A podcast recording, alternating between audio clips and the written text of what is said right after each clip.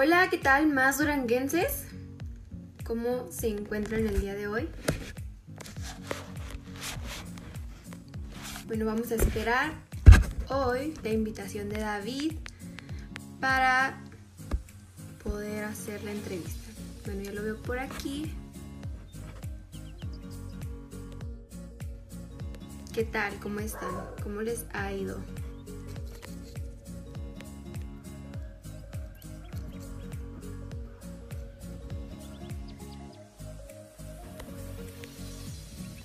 Listo, ahí está la solicitud de David, que va a ser el entrevistado de...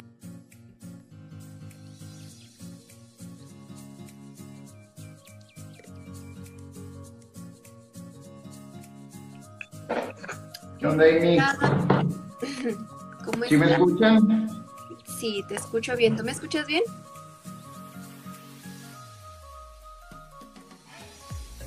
Bueno, pues vamos a iniciar con esta entrevista. La neta estoy bien emocionada porque pues eres un, una persona muy interesante.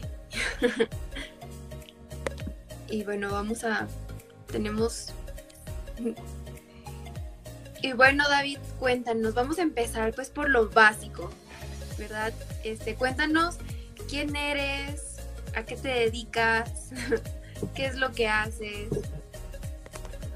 Bueno, antes que nada, pues agradecerte el espacio, Amy. Eh, tengo el, el gusto de conocerte. Eh, tengo el gusto también de conocer a Yuri eh, León, director de Revista Más Durango, entrañable amigo y, y, siempre un placer este, estar aquí en este medio. Agradecerte nuevamente el espacio que nos este, das, este momento que nos regalas para poder hablar ahí de la ciberseguridad. Y sobre lo que tú dices, este, pues Ahí, por ejemplo, mi nombre es David Anaya Solís, soy una persona, los que me conocen, muy entusiasta, este, siempre tratando de, de, siempre he sido creativo por naturaleza, siempre me ha gustado todo lo de la tecnología, es una de las habilidades que tuve, me ha gustado mucho las relaciones públicas, me gustan mucho los medios de comunicación. Y, y bueno, pues yo creo que todo se definiría en, un, una persona este, que ama Durango, orgulloso eh, de, haber nacido aquí, eh, pero también este, eh, consciente de nuestras, de lo que nos falta como sociedad y pues una persona que, que se resumiría como un entusiasta. Oye, pues qué padre, y cuéntame cómo es que te adentraste a la, lo que es la ciberseguridad. Hace tres años yo me dedicaba al sector privado, eh, era docente, yo daba clases este, eh, y bueno, pues yo eh, encantado de dar clases. Este, me invita el secretario de Seguridad Pública, el licenciado Francisco Javier Castrellón Garza, a fundar la primer policía cibernética en el estado de Durango. Y pues yo ya tenía un poco de reconocimiento porque había manejado algunos eh, había sido editor, había trabajado en, en, la creación de algunos medios y en todo el tema de tecnología. Y bueno, ya conocía muy bien el, el, tema de las redes sociales, me tocó ahí, por ejemplo, en algunos procesos electorales participar en el tema virtual, en algunos partidos políticos también me tocó ahí, por ejemplo, colaborar en temas digitales. Entonces, pues los últimos 20 años de mi vida he, he, he trabajado en temas digitales, y es como me invitan y bueno, es que, y de ahí empiezo a profesionalizarme un poco más en el tema de ciberseguridad. Ok. Y pues para las familias que tienen hijos y todo eso, ¿algún mensaje que tengas que darles acerca de la ciberseguridad y todo eso? ¿Mandé? No, no te escuché. Para las familias que tienen hijos chiquitos de mediana edad, ¿Algún mensaje que quieras darle acerca de ciberseguridad o cómo tienen que ir como pues manejando todo este tema que pues la verdad sí está un poquito denso? Sí, bueno, es, muy importante. Eh, los pequeños, yo lo he dicho y, es, y, eh, lo he dicho mucho en el aspecto de que eh, si la ciudadanía viera lo que me toca ver a mí a través del ciberpatrullaje, de lo que monitorea la, eh, de lo que monitoreamos constantemente, difícilmente dejarían que sus hijos navegaran sin restricción y supervisión eh, las redes sociales. Hay contenido sumamente negativo, Amy, hay, cosas de verdad que pueden dejar traumadas o secuelas muy negativas en las redes sociales, donde así como lo que tenemos que entender es que las redes sociales son para todo el mundo, incluyendo a la gente con problemas mentales, incluyendo a la gente con, con muchísimas... Este, cosas negativas. Entonces, pues la recomendación sería, hay que supervisar, hay que restringir eh, cuando sea necesario eh, lo que están viendo nuestros hijos. Yo, por ejemplo, te cuento que tenemos, tengo una semana que abrí TikTok, eh, no conocía lo que era TikTok. Estoy también, por ejemplo, ahí en pañales aprendiendo lo que es esta red social y me ha tocado ver algunos videos sumamente negativos. Eh, entonces, pues es una red social que como padre dices, no, pues es para los pequeños, ¿no? Es para los bebés, etcétera, pero no, te das dando cuenta que, que hay gente negativa y pues tenemos que estar supervisando.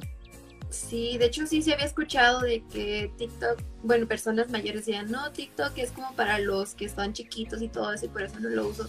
Pero una vez que te metes empiezas a ver contenido que dices, wow, esto totalmente no es para niños chiquitos. Así es, sí, no, no tiene nada de chiquitos. Todo lo que he visto me ha tocado ver contenido sumamente negativo en los últimos eh, días que donde he estado viendo esa red social. ¿Y entonces crees que es conveniente o es como más mm, no conveniente, perjudicial hasta cierto punto que niños o pues adolescentes, bueno, no adolescentes ya está bien, pero niños tengan tengan redes sociales? Yo creo que los niños no necesitan redes sociales. Este, indudablemente las redes sociales son para adolescentes mayores de 13 años.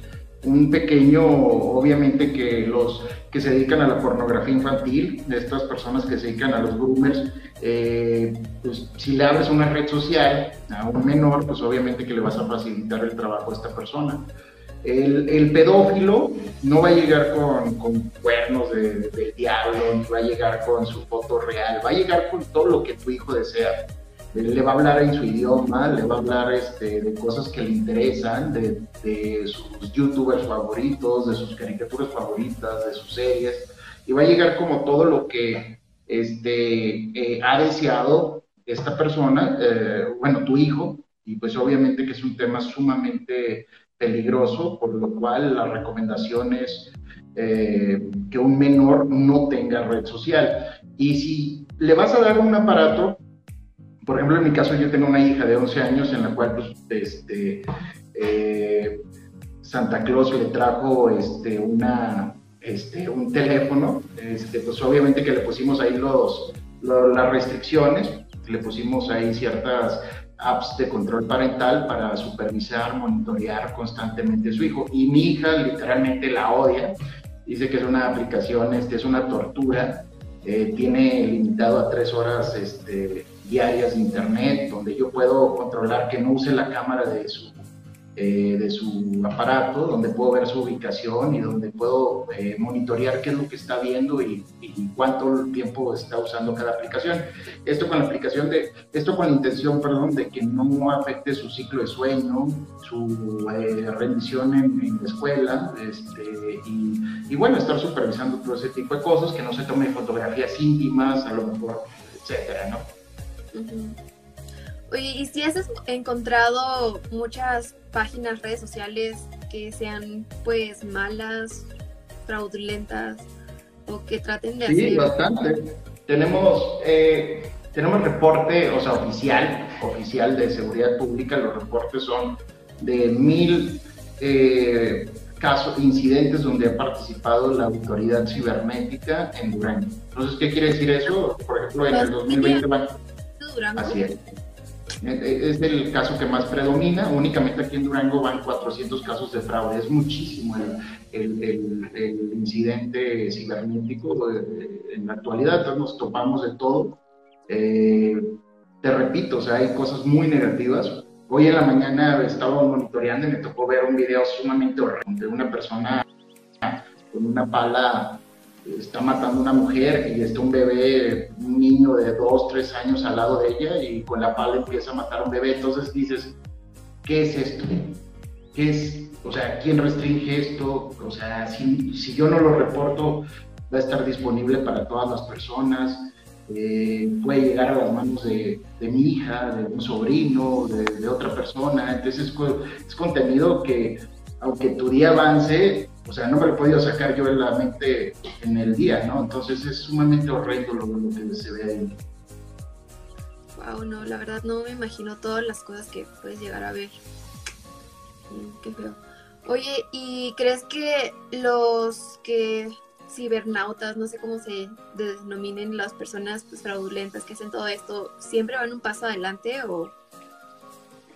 Bueno, eh, yo creo que eh, los ciberdelincuentes, este, ellos, eh, ellos tienen muchísimas oportunidades en cuanto a cometer ciberdelitos y, bueno, el, Internet te da una herramienta de darle la... Este, poder mentir fácilmente, poder esconder tu ubicación, y poder este, canjear el, dinero de diferentes formas este, que se complica rastreable. Yo creo que no van un paso adelante, yo creo que la autoridad nos hemos profesionalizado bastante en este tema y yo creo que eh, no hay peor tonto que el que cree que la autoridad es tonta. En, en Durango somos pioneros en el tema de ciberseguridad.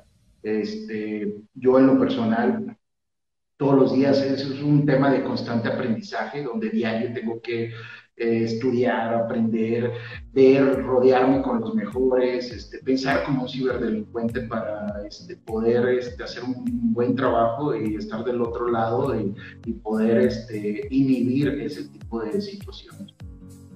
Wow, pues qué padre que tú siento que estás pues ya muy preparado para estar ahora sí tú un paso más adelante que ellos. Oye, ¿y qué fue lo que te motivó a dedicarte a esto?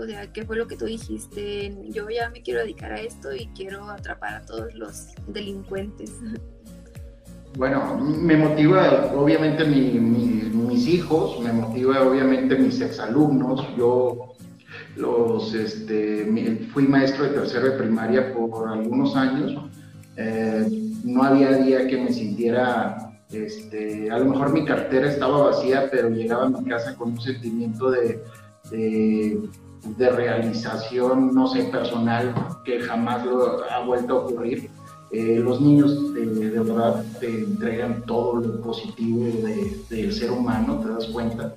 Y, bueno, yo creo que me, una de las cosas que más me motiva el, el, atribuir algo a Durango, el, sumar algo a nuestro estado, es es eso, yo creo mi, mi familia y exalumnos y, este, y hacer un mejor Durango. Yo creo que en el tema de ciberseguridad no existía, porque es importante recalcarlo que en este tema, en Durango, obviamente que tú sabes, bueno, somos duranguenses y tú sabes que difícilmente alguien te reconoce algo. Este, la gente es, sumamente criticar, eh, humillar, imitar, etcétera. En mi caso me ha tocado mucho donde hey, yo sé más de redes sociales que David Anaya, eh, yo puedo hacer mejor las cosas que David Anaya, este, etcétera, ¿no? Pero yo creo que aquí el tema no se trata de quién lo puede hacer mejor, sino que se haga. O sea, a, lo mejor a mí me tocó fundarla y, y, trazar un camino, pero sí es importante recalcar que cuando yo llego no había un antecedente.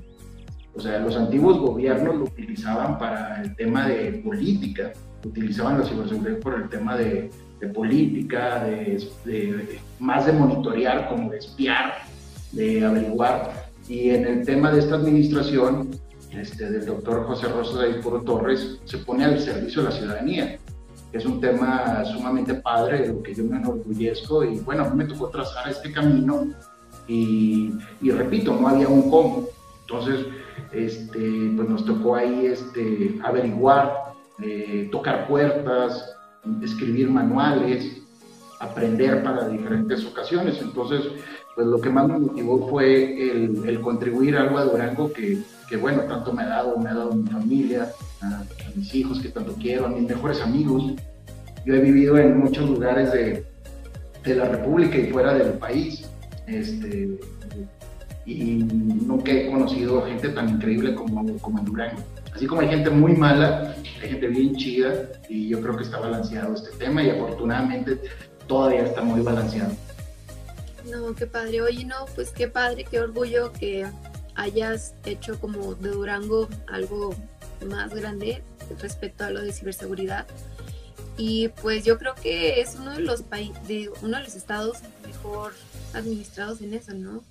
Más, más cool. Oye, y bueno, otra pregunta. ¿Qué crees que es lo que están haciendo mal los las personas, los, bueno, sí, cualquier persona respecto a ciberseguridad? Bueno, dar demasiada información. y, dar demasiada información y juzgar severamente, ser brutal en los comentarios. Yo creo que comentar a lo, a lo tonto, juzgar, o sea, vimos hace unas semanas el caso de una eh, conductora donde fue ciberlinchada, este, donde la gente comentaba con eh, bastante odio. Eh, eh, inundar las redes sociales de tanto odio y siempre me toca en las pláticas, hemos dado ya más de, bueno, cientos de conferencias y, la gente a veces me dice, es que las redes sociales son para echar relajo. Y yo, no, las redes sociales no son para echar relajo. Las redes sociales, una es tu currículum. O sea, tú, por ejemplo, el día de mañana que, que te titules, que vayas a buscar trabajo y tú usaste las redes sociales para echar relajo, pues eso va a estar como en tu antecedente. Entonces, las redes sociales número uno es tu currículum. ¿no? Entonces, la gente cuando no las utiliza como su currículum, pues yo creo que ya es el primer error. Entonces, no podemos andar comentando eh, cosas negativas. Si hay un video tuyo como el pirata de Culiacán, donde te pones bien borracho, pues no te vas a poder zafar de ese tema. Si mandas tu pack este, y cae en malos manos, jamás te vas a poder este, borrar ese antecedente. El Internet es global entonces, yo creo que el, primer error sería sentirse tan cómodos eh, comentando y publicando lo que se nos venga en gana. A, opinión personal, obviamente que lo pueden hacer, pero pues hay que tener sentido común, ¿no? Entonces, yo creo que usar el sentido común. Este, y, y lo número dos que yo diría es dar tanta información. No hay que dar tanta información. Hay gente este, sumamente negativa que puede utilizar esa información que estás dando para hacerte algún tipo de daño.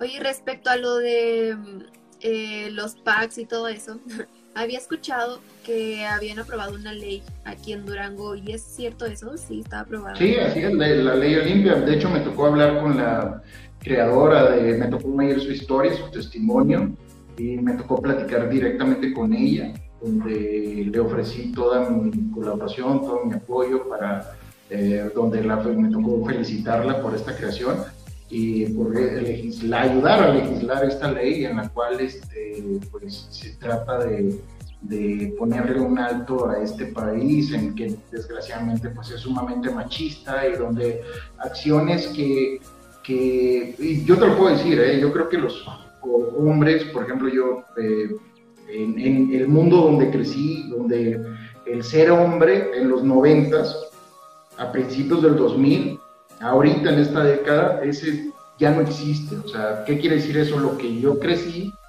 lo que era normal, ahorita incluso es un delito. Entonces los hombres nos tenemos que educar en las nuevas masculinidades, tenemos que abonar a que este país no sea tan machista que no sea machista, eh, que no sea machista y donde, eh, donde prioricemos este, el respeto. Pero sí te digo que en el tema de, la ley olímpica se legisló, eh, Durango fue pionero en el tema de, los packs para tratar de frenar, pero yo en lo personal este, creo que es en, en ambos casos, no nada más para eh, en el caso del sexo femenino, me ha tocado ver casos eh, similares en el caso de masculinos, y me refiero a pequeños. Y te comento, Amy, que desgraciadamente con mi experiencia te puedo decir que son más fáciles víctimas los niños pequeñitos que las niñas, porque a las niñas las educamos un poco más sobre este tema, pero a los niños les lavamos, bueno, eh, los contagiamos sobre este machismo y donde cuántas novias tiene, el sobrinito, le preguntas, etc.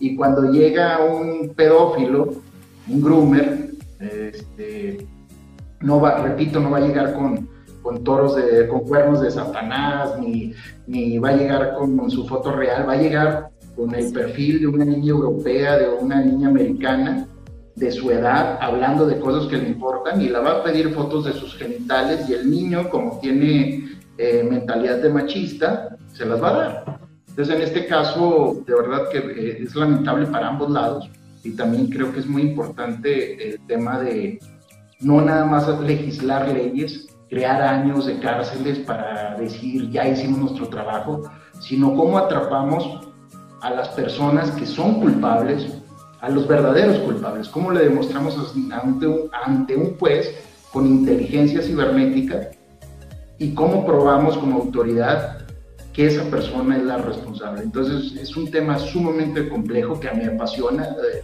pero pues yo creo que estamos en pañales y no se trata nada más de legislar leyes, sino se trata de, hacer las cosas correctas, trabajar autoridad y activistas y legisladores en, en, la elaboración de leyes, porque suena bonito en un periódico, pero si no tiene resultados, pues gente inocente puede pagar los consecuencias.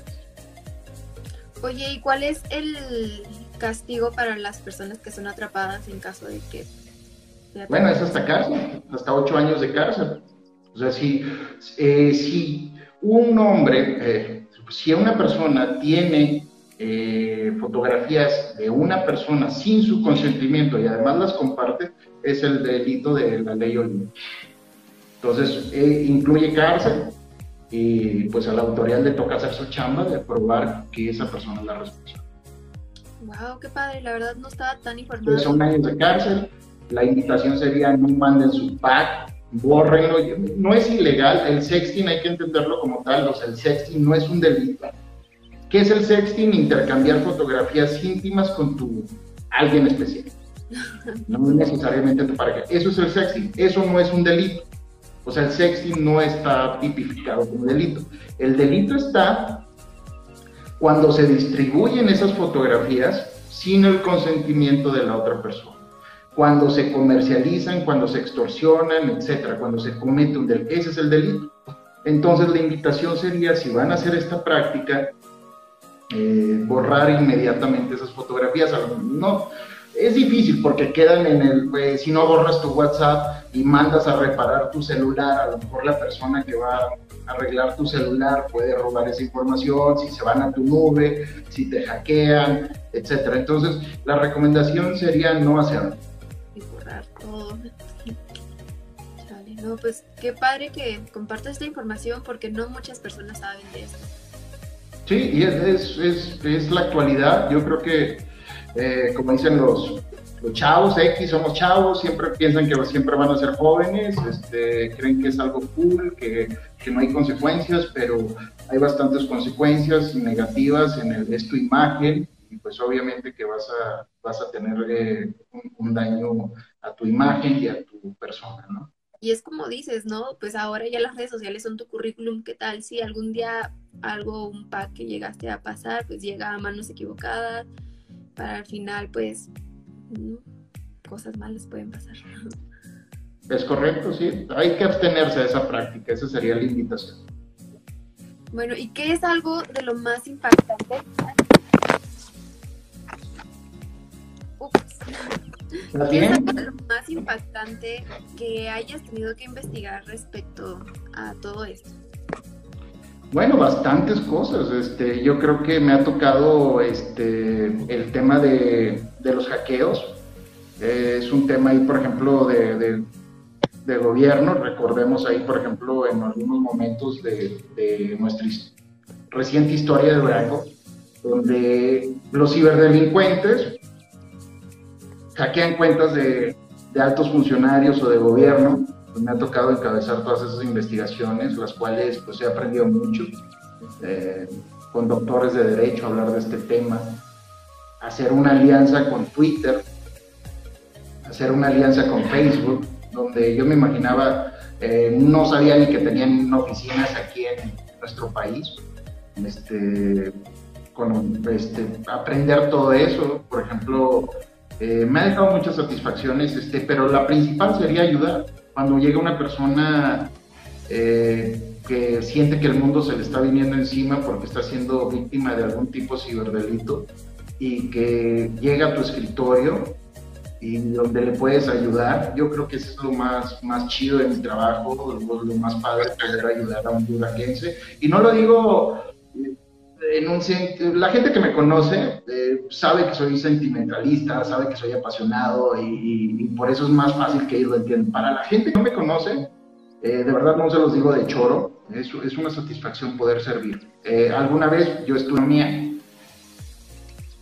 y en, algún momento y el maestro nos dijo, a ver, cuando el que no le guste servir, este, levante la mano, ¿no? Y algunos levantaron la mano y el maestro les dijo, sálganse, este, este trabajo es meramente servir, a mí me gusta servir, este, yo soy creyente, Dios vino a la tierra a servir, entonces, en verdad, la gente que me conoce sabe que me gusta servir y lo digo de, eh, sinceramente, no lo digo en tema de funcionario, de mafia del poder, más bajo,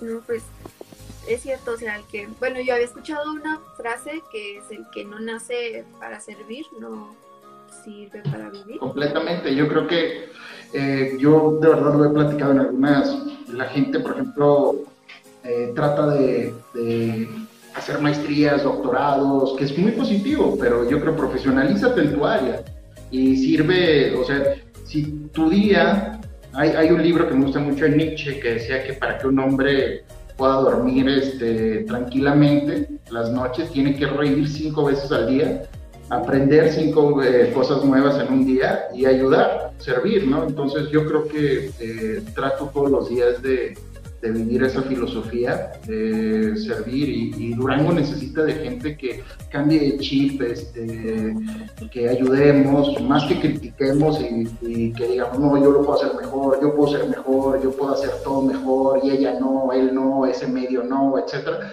donde nos apoyemos como ciudadanos y podamos tener un mejor Durango para nuestros hijos y para nosotros mismos. Claro que sí. Y la verdad sí, Oye, ¿tú crees que dando conferencias, o bueno, más que primero que nada, ¿cuál crees que sea como que una alternativa o una manera de educar a las personas a usar bien las redes sociales? Hablando, así como ahorita, eh, yo creo que la gente, eh, me ha tocado ir a todos los medios de comunicación en Durango, eh, ya en algunas cosas este, repitiendo, y pues obviamente que saliendo, hablando de este tema, eh, que los padres de familia no tengan excusa, que no digan no se nos advirtió, no se nos dijo, no hay alguien que esté viendo este tema, sino hablando. Y yo creo que cada vez este, educándonos más sobre este tema tan complejo que, que es el, la ciberseguridad y, y, entender que lo que, si tú buscas, Amy, la palabra virtual en un diccionario, te va a parecer como algo no real. Pero sí es real cuando vemos el ciberacoso, cuando vemos todo eso, pues vemos que sí es real y que la gente está sufriendo en ese tema, ¿no? Sí. Oye, y respecto a lo que decías hace rato, de que hace tiempo, hace unos días, estaban ciberlinchando a una persona, ¿cómo crees que se puede evitar esto? Y también, ¿cómo es que las personas pueden llegar a ser ciberlinchadas? Mira, no hay, no, no, yo creo que imagínate esa persona, yo creo que, o sea, no te levantas un día y dices, voy a ciberlinchar o voy a ser ciberlinchado, ¿no? Eh, yo creo que es, es el odio, el resentimiento que existe, de verdad que como, como usuarios hay un gran resentimiento y lo y cada quien da lo que tiene que dar, ¿no? Cada quien comenta lo que trae dentro.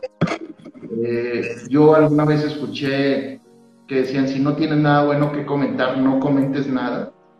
Sucede exactamente lo mismo en las redes sociales. Y la gente inunda de, odio en las redes sociales.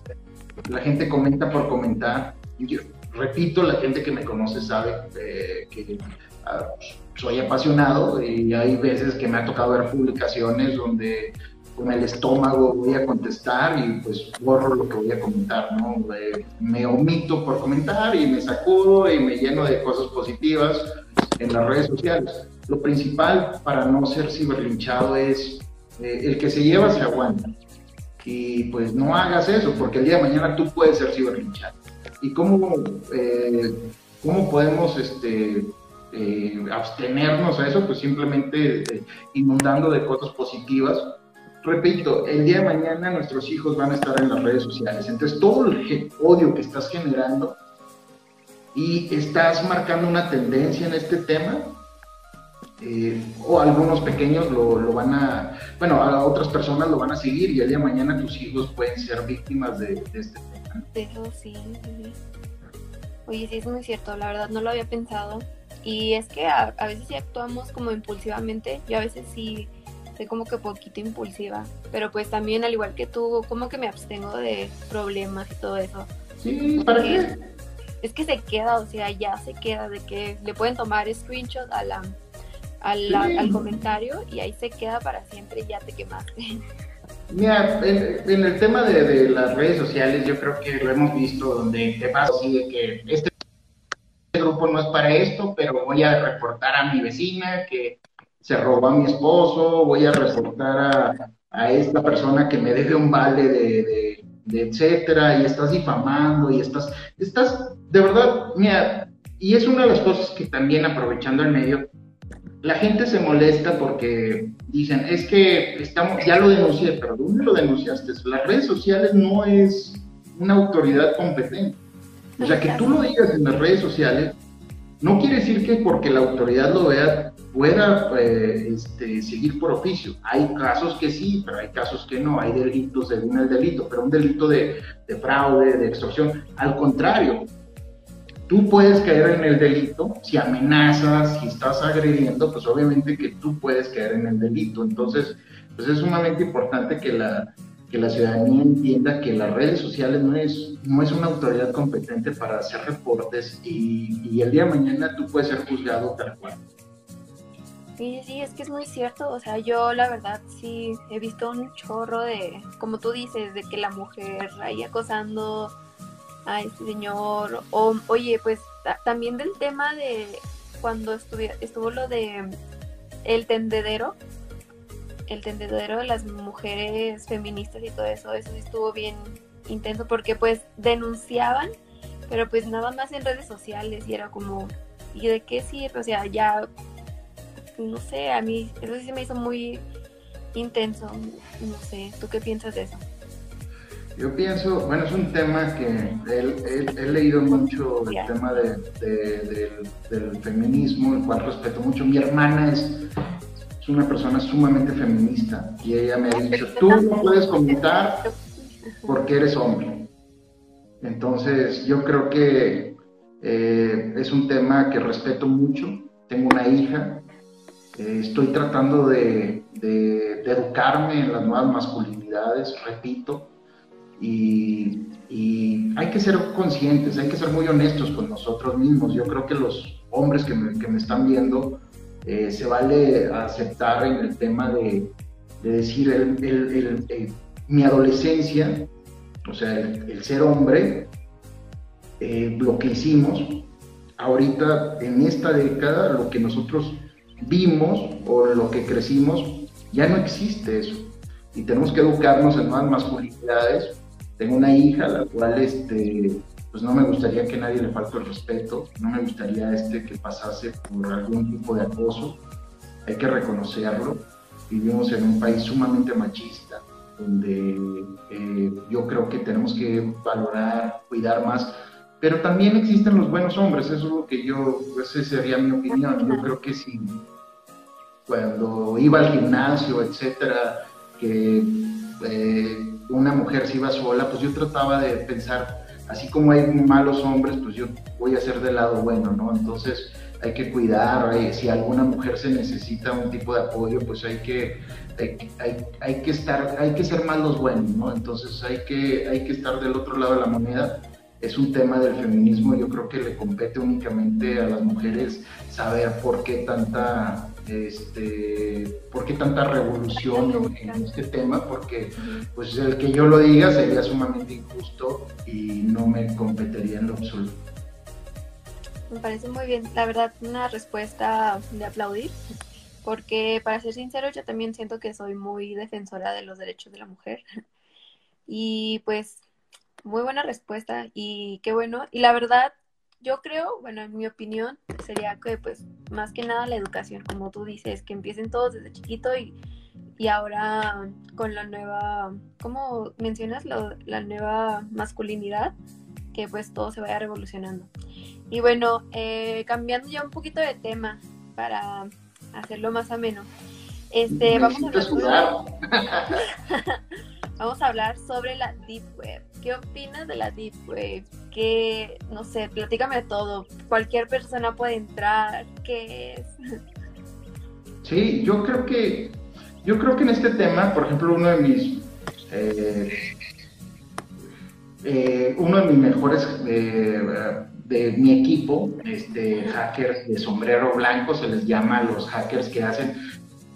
Hay hackers malos y hay hackers buenos. Para las personas que nos están viendo, por ejemplo, eh, un hacker bueno vendría siendo trabajando para las empresas donde te dice tus vulnerabilidades, este, entra a, tu, a tus servidores y te dice cuáles son tus riesgos, te hace escenarios posibles de algún tipo de, hackeo que los hackers malos vayan a hacer.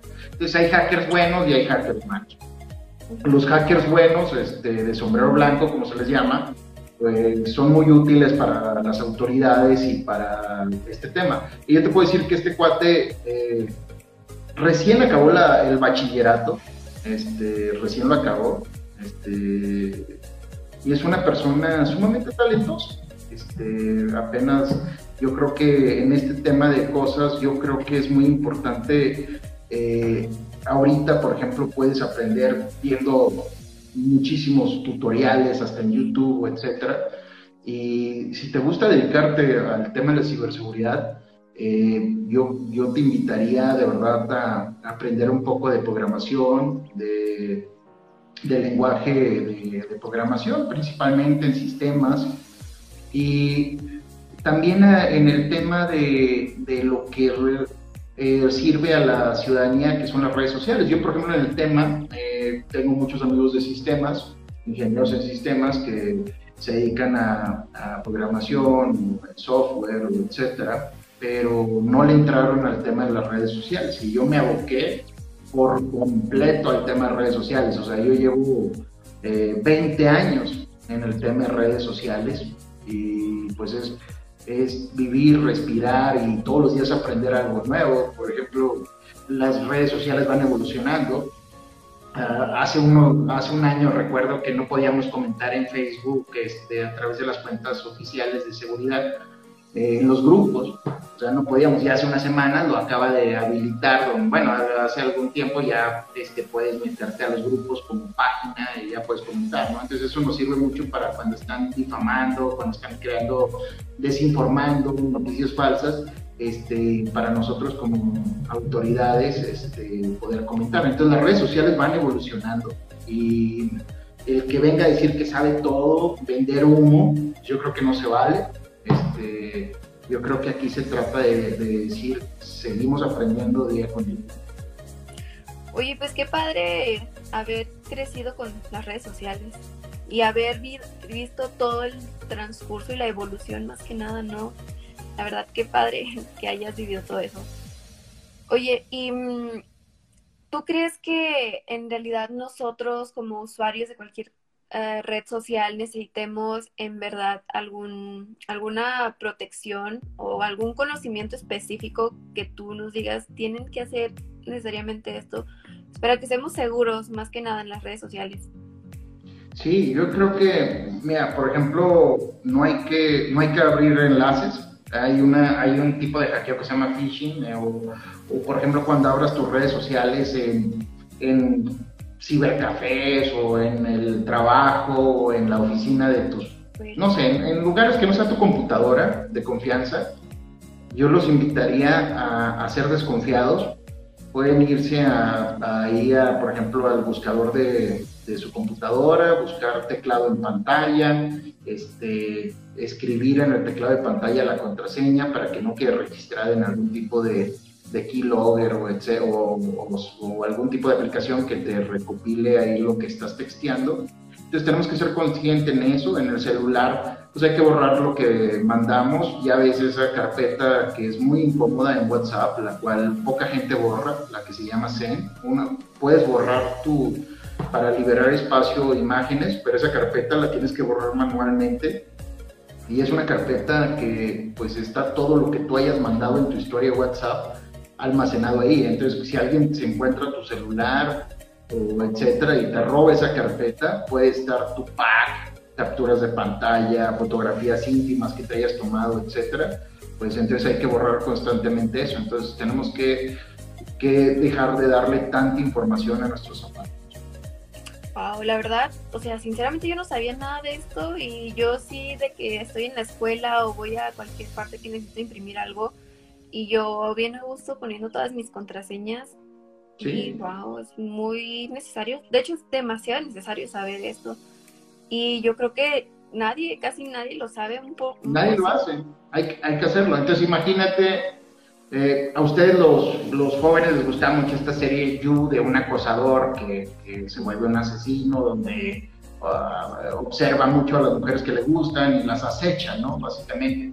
Entonces imagínate a alguien en alguna escuela que te aceche y te ponga un tipo de, de tema para hackear ahí tu, tu, contraseña. Entonces tenemos que vivir constantemente en esto. No nos cuesta nada buscar el teclado en pantalla, escribir tu contraseña en esa para que no quede registrado en dado caso de algún tipo de, de malware, que básicamente un malware es un tema que hace algo malo y pues evitar este tipo de de, situaciones en la vida cotidiana. Mm, qué buena información. De hecho, yo creo que hasta deberíamos de compartirla y dar a conocer esta información pues para que no... Bueno, los que nos están viendo que compartan. Y cada vez que conozcan a alguien, oye, no pongas tu contraseña, sí, ponlo en el, teclado de pantalla. Sí, sí. Buena información.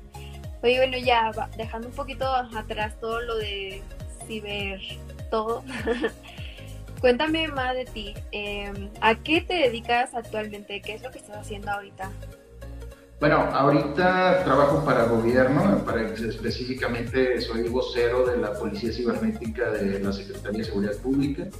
Este, soy cofundador de una empresa de ciberseguridad y, bueno, doy, doy muchas pláticas en este tema y, y bueno, entonces es básicamente a lo que me dedico. Este, me dedico también a, pues, a ser papá. Yo creo que es, es lo que más me gusta de, de mi actividad diaria, el poder este, compartir con ellos y aprender con ellos y reírme con ellos. Yo creo que no todo en la vida es trabajo. Ay, qué padre, qué padre que puedas eh, dividir tu vida en, en los perfectos sectores. Oye, ¿y cómo es un día habitual tuyo ya hablando de eso? Primero, trabajo y cómo, cómo es tu día?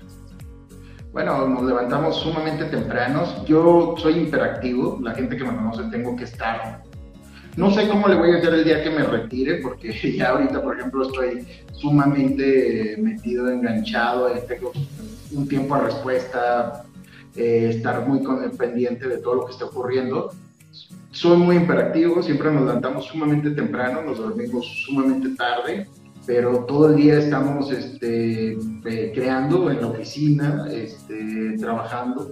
Eh, me encanta, soy workaholic, la gente, por ejemplo, que, que, no sabe qué es workaholic, soy adicto al trabajo. Eh, yo creo que es el reproche más de, de, mi familia, me encanta estar trabaje, trabaje, trabaje, trabaje, y, a veces no te das cuenta que, que este, pues has dejado un lado otras cosas, pero eh, pues nos levantamos muy temprano, nos vamos hasta el complejo de, seguridad, donde podemos, este, estamos pues, al servicio de Durango, lo cual pues es sumamente padre este, poder ahí contribuir en algo en este tema.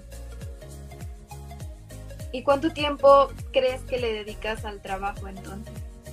yo creo que todo el día. Eso es lo único que me gusta y por eso no me quedo. Yo creo que ese, es lo, esa es la clave del éxito yo creo que todos los, eh, todos los que me, por ejemplo, pueden decir, yo soy mejor que David, yo sé más que David, yo puedo ser más que David, yo creo que eso es lo donde les falla a ellos. Yo, por ejemplo, me ha tocado ver excelentes hackers, excelentes ingenieros en sistemas o gente sumamente capacitada, pero tienen un grave defecto.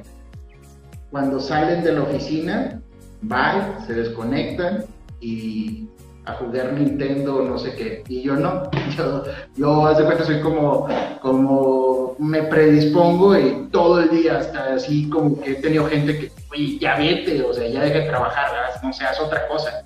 y yo no puedo desengancharme. yo creo que eso es lo que, eh, la clave de, de destacar en cualquier ámbito, ¿no? Poner el mayor, mayor esfuerzo para ser, un, para ser mejor. Oye, ¿y hay etapas en donde hay mucho trabajo y en donde hay menos trabajo? No te escuché. Hay etapas en donde el trabajo es como más acelerado, hay mucho más trabajo. Sí, claro, por ejemplo, para, para cualquier, cuando yo era maestro, amaba diciembre y verano porque eran vacaciones y pues te despegabas de, de tu trabajo, ¿no? Y ahorita que trabajas en seguridad, pues es cuando más trabajo hay, es cuando más accidentes hay, cuando hay mucha gente, hay dinero, hay tiempo, gente fuera, entonces pues obviamente que, que incrementan los delitos y pues los jóvenes están enganchados en la red y pues obviamente que los ciberdelincuentes están ahí, ¿no? Entonces yo diría que cuando trabajas en seguridad el tema de es invertido. Ya, por ejemplo, llega diciembre y dices, va a haber más trabajo, llegan vacaciones y te entiendes que va a haber más trabajo. Wow.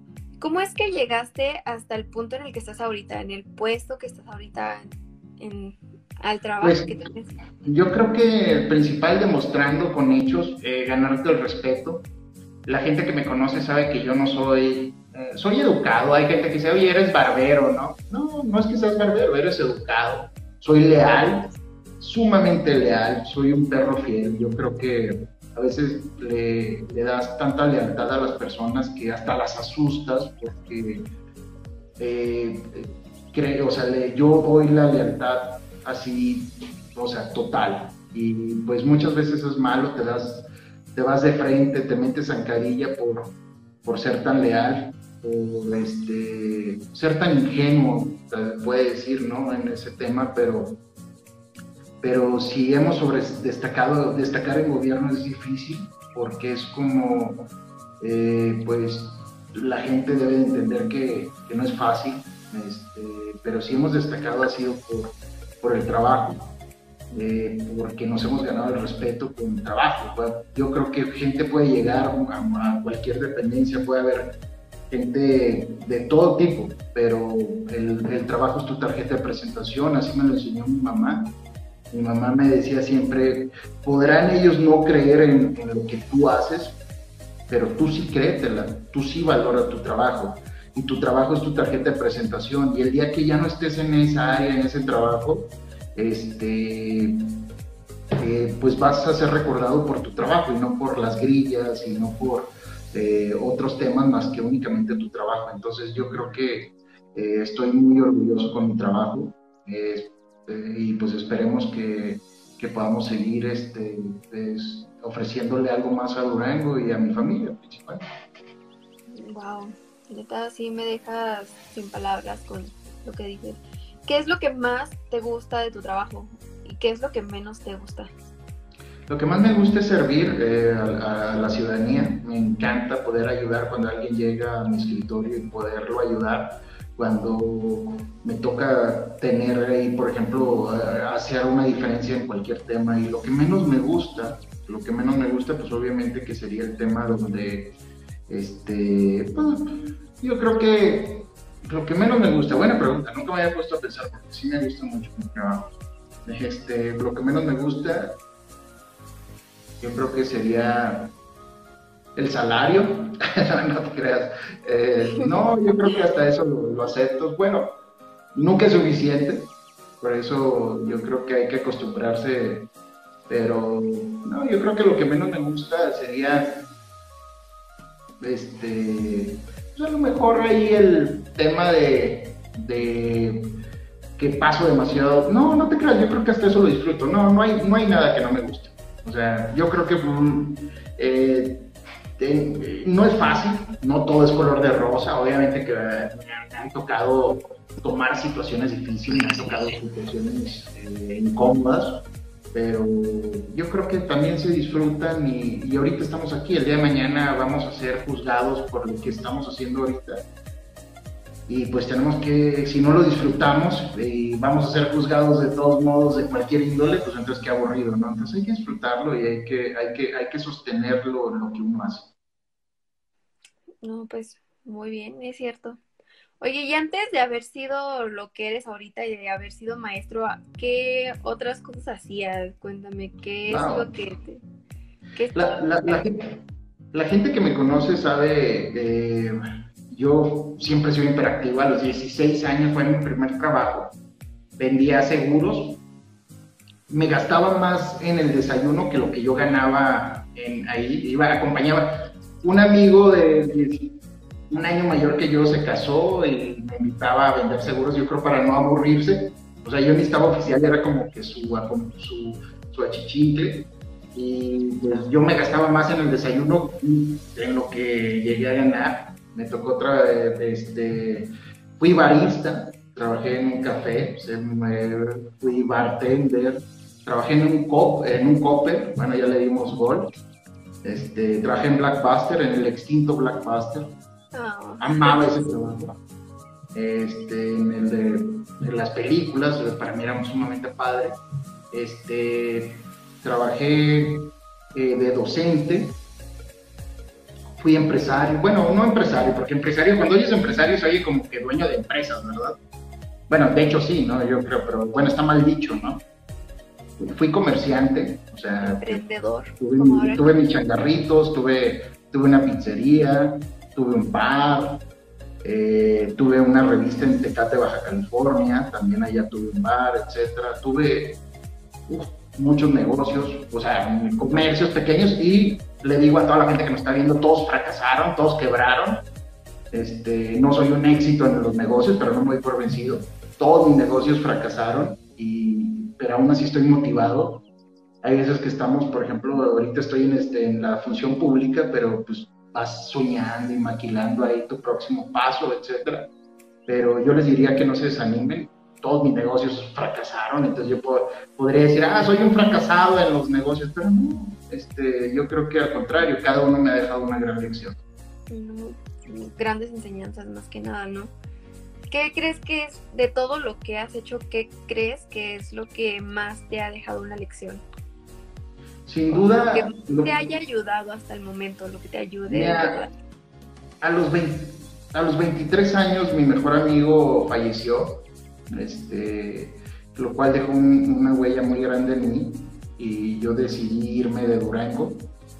Eh, y me tocó irme a Estados Unidos a dormir en el piso, este, eh, a sentir lo que era, a no traer ni un centavo en la bolsa, pasar hambre, pero eso fue lo que más me dejó. Si no hubiera eh, tomado esa decisión, tengo amigos ahorita en Durango de mi edad que siguen en los antros y que siguen viviendo con sus mamás y, que siguen en la fiesta eh, completa y, pues qué chido que puedan, ¿no? Pero, pero yo creo que el éxito se da a base de romperse la madre.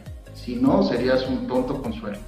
Entonces, eh, yo creo que la, mejor decisión que he tomado en mi vida ha sido este, eh, irme a un, a un tema incierto, dejar, a, dejar mi, mi, zona de confort, mi familia, este, abandonar todo eso para ir a, a, crecer y a crecer laboral, a echarle humildad.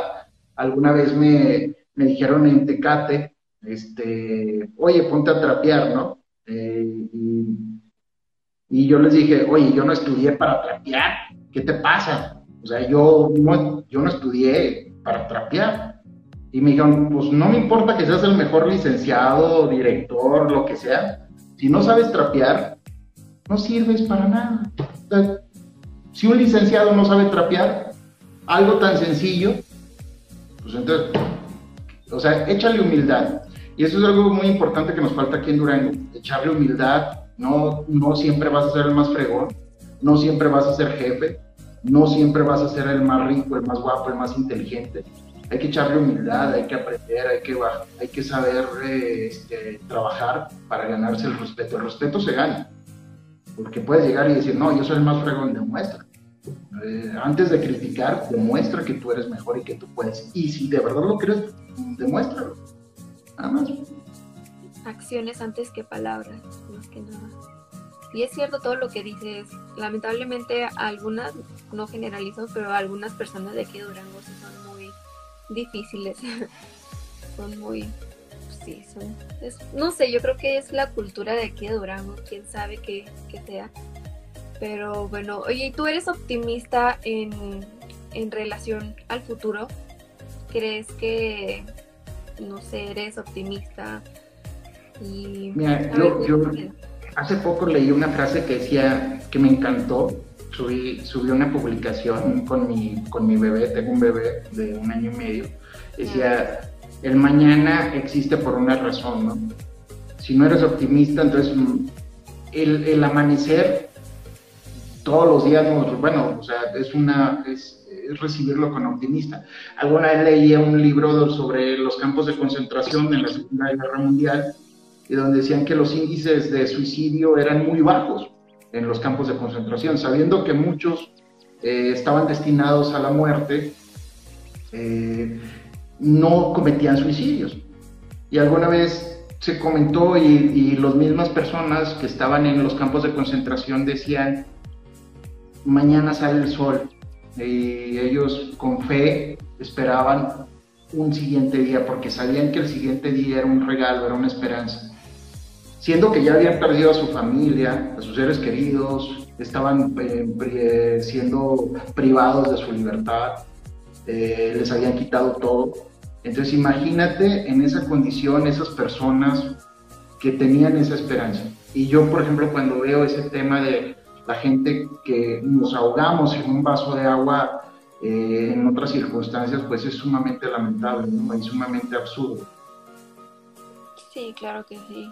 Y este es como tú dices, nos ahogamos en nuestro propio vaso de agua. Porque pues cada mente es un mundo y cada quien se abruma con sus propios problemas. Pero bueno, dejando todo eso de lado, eh, platícame sobre el puesto de tu trabajo. Eh, ¿Qué ramas hay para él? ¿Qué se tiene que estudiar para estar como en un puesto en el que tú estás? Más o menos todo eso. Bueno, hay, muchas ramas, el tema de ingeniería en sistemas, este, programación, este, comunicación, este, social media, community manager, son muchas las ramas, yo creo que, pueden ahí hacer un, buen elemento. También se necesita mucho de, de investigación a la antigua, yo creo que lo, mi papá fue militar, mi mamá, este, obviamente, siempre ha sido una persona la cual valoro, también trabajó en algún tiempo en la Policía Federal. Y yo creo que con eso se nace, yo creo que ese niño jugaba con los eh, soldaditos y mi héroe, yo quería ser policía, vi Robocop cuando tenía 4 o 5 años y me preguntaban a mí de niño qué quería hacer y yo decía que quería ser policía de Detroit, este, porque, por la película Robocop. Y, el primer día que entro a, mi trabajo, a seguridad pública, para mí era wow.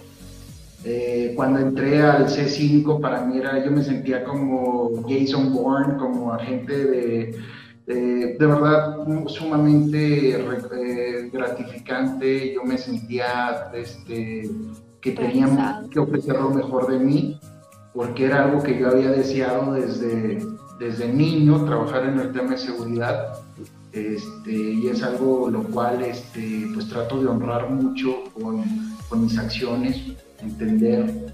alguna vez alguien me dijo, oye, es que tú te crees funcionario, tú hablas como funcionario, y yo, pues soy funcionario, soy servidor público, y vivo a base de lo, de, la gente, o sea, digo, pues, de la gente que paga sus impuestos, de gobierno, entonces pues tenemos que tener un comportamiento eh, sumamente como a mí me gustaba, porque yo era muy criticón.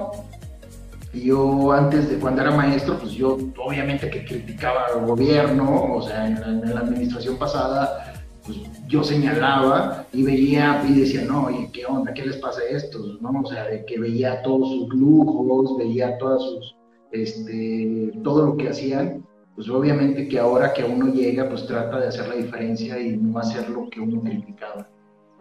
Ser congruente, que es difícil, porque pues todos hemos sido incongruentes en la vida, pero pues, hay, hay, hay que ir mejorando como persona.